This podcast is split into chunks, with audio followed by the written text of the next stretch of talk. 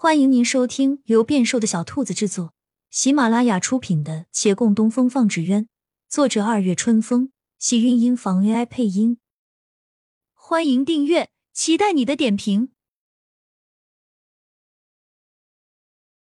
第一百二十七集，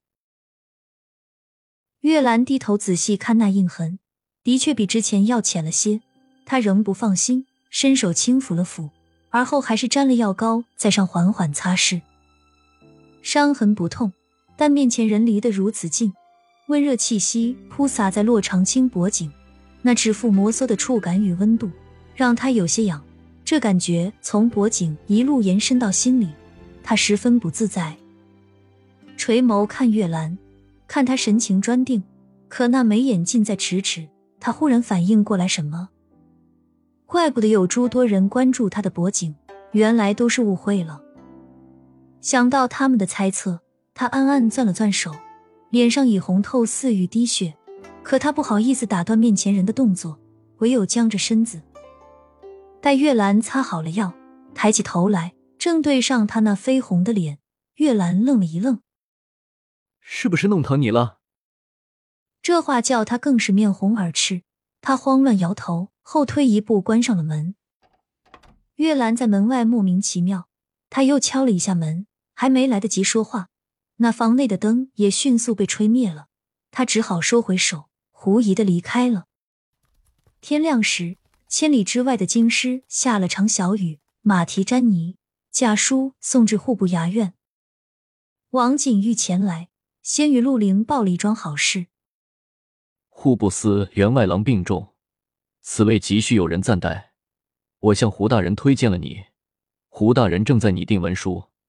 阿玲，我私下与你说，员外郎身体恐难恢复，虽为暂代，但只要你无甚大纰漏，基本不会再退回的。待过一阵儿，我就再请示胡大人，与你正式品级。陆凌欣喜感激，小风亦在旁笑。陆二哥要升官了。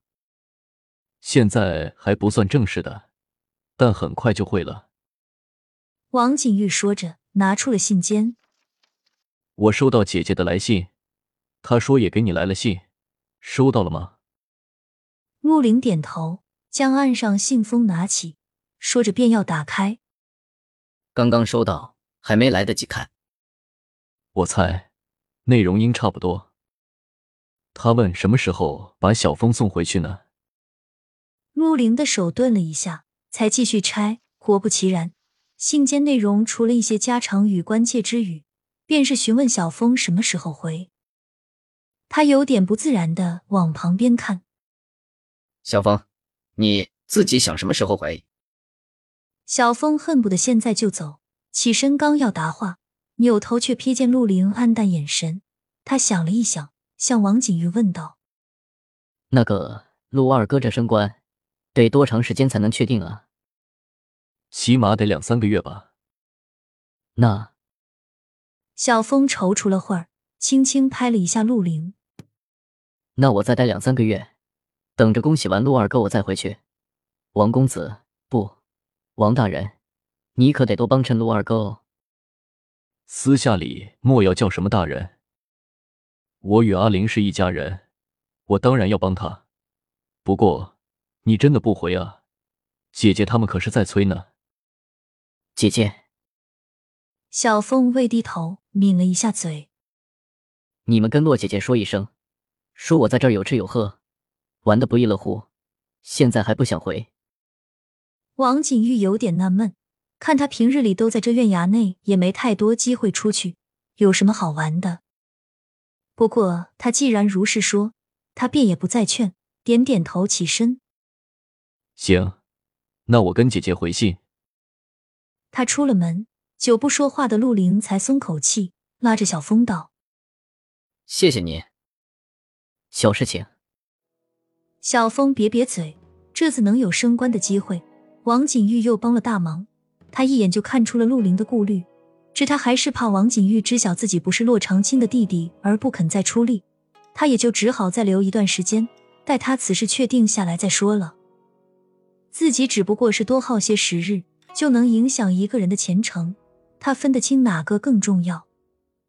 不过，你将来还会往上走的，总不能你每走一步都要我多留些时候吧？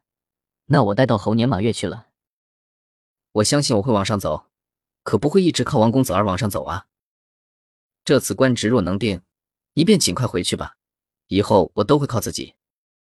小峰看他神情，连忙解释：“我不是那个意思，这个有人相助那也是好事儿。县城的贵人要来帮你，你能比其他人少走许多弯路，干嘛不要啊？你放心啊，陆二哥，我这人最讲义气了。你什么时候用不到我了，我再走，不着急啊，别多心。如此看，你是我的贵人。”小风静默须臾，苦涩一笑。明明我才是家人。两人各有思量，皆觉心中沉重。半晌后，小峰想起什么。对了，你给你师傅回信的时候，顺便也在替我给我爹写个信啊，告诉他一下。嗯。亲亲小耳朵们，本集精彩内容就到这里了，下集更精彩。记得关注、点赞、收藏三连哦，爱你！